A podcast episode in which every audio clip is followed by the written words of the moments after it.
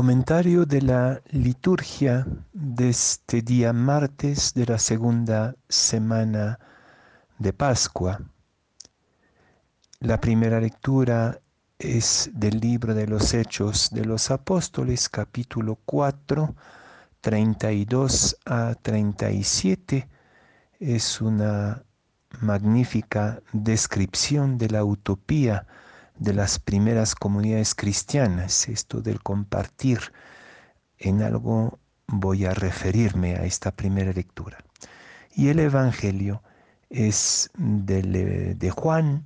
Seguimos con el diálogo de Jesús con Nicodemo, capítulo 3, versículos 7 a 15. En aquel tiempo Jesús dijo a Nicodemo, no te extrañes de que te haya dicho, tienen que renacer de lo alto. El viento sopla donde quiere y oyes su ruido, pero no sabes de dónde viene ni a dónde va. Así pasa con quien ha nacido del Espíritu. Nicodemo le preguntó entonces, ¿cómo puede ser esto? Jesús le respondió, tú eres maestro de Israel y no sabes esto, yo te aseguro que nosotros hablamos de lo que sabemos y damos testimonio de lo que hemos visto, pero ustedes no aceptan nuestro testimonio. Si no creen cuando les hablo de las cosas de la tierra, ¿cómo creerán si les hablo de las celestiales? Nadie ha subido al cielo sino el Hijo del Hombre que bajó del cielo y está en el cielo. Así como levantó Moisés la serpiente en el desierto, así tiene que ser levantado el Hijo del Hombre, para que todo el que crea en él tenga vida eterna.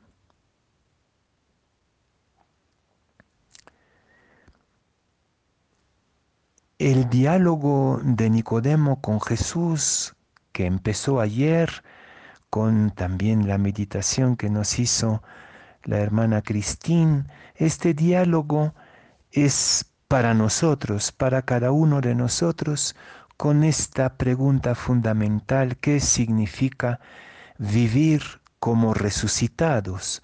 Y en particular, ¿cómo vivir en resucitados? En un momento de muerte como el que estamos viviendo. Entonces creo que vale la pena ponernos en el pellejo de Nicodemo para escuchar con mucha atención lo que nos propone Jesús en este arte cotidiano, diario, de vivir resucitados. Pareciera que el misterio pascual en estos días vuelve a sintetizar, a reunir en una sola dinámica, en una sola, un solo movimiento, la cruz, la resurrección y el espíritu. Eh, parece que desde ayer el, espíritu está constantemente eh, soplando donde quiere, sin que sepamos a dónde va ni de dónde viene.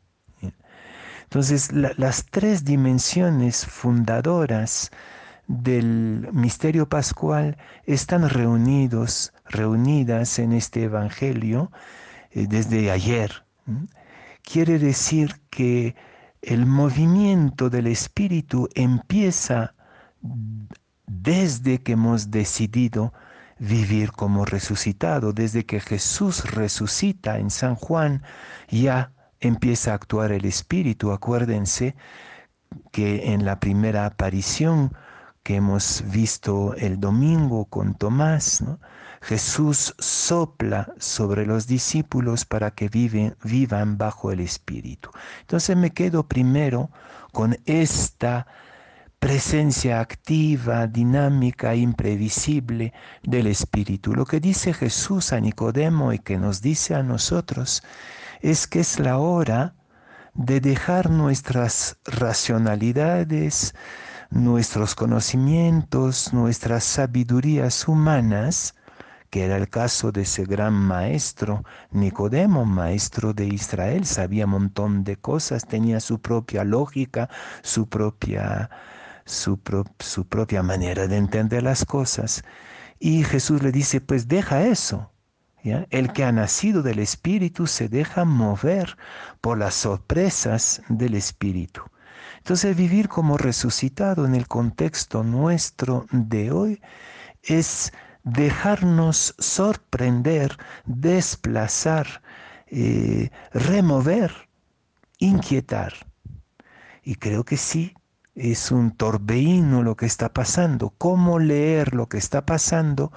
Como el torbellino del espíritu que nos quiere desplazar y desplazar de manera definitiva, ponernos en la aventura del espíritu. Creo que esa es la primera propuesta de Jesús. Pónganse en la aventura del Espíritu que resucitó a Cristo. Es Él, con sus sorpresas, con sus imprevistos, con sus incomodidades, con estos desplazamientos, que nos permite reconstruir nuestra vida, repensar nuestro, nuestro lugar, cambiar de mirada sobre la realidad. Entonces, este, como, este tiempo como tiempo del Espíritu que nos resucita, es decir, que nos pone en movimiento de gran aventura y de cambio radical de comprensión del mundo.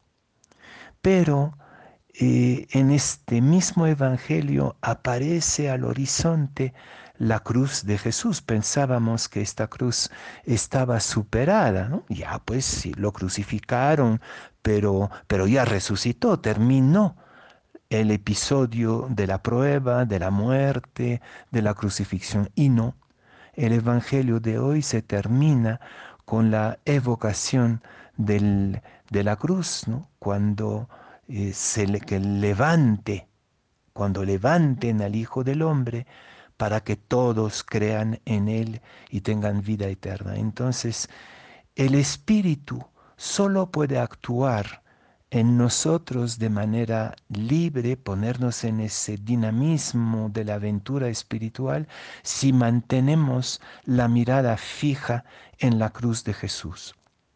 La cruz de Jesús es como el imán que mueve, que pone en movimiento al Espíritu en nuestra vida. ¿Cómo mirar hoy día la cruz de Jesús? Pues me parece bastante evidente en el tremendo sufrimiento que está pasando la, humanidad.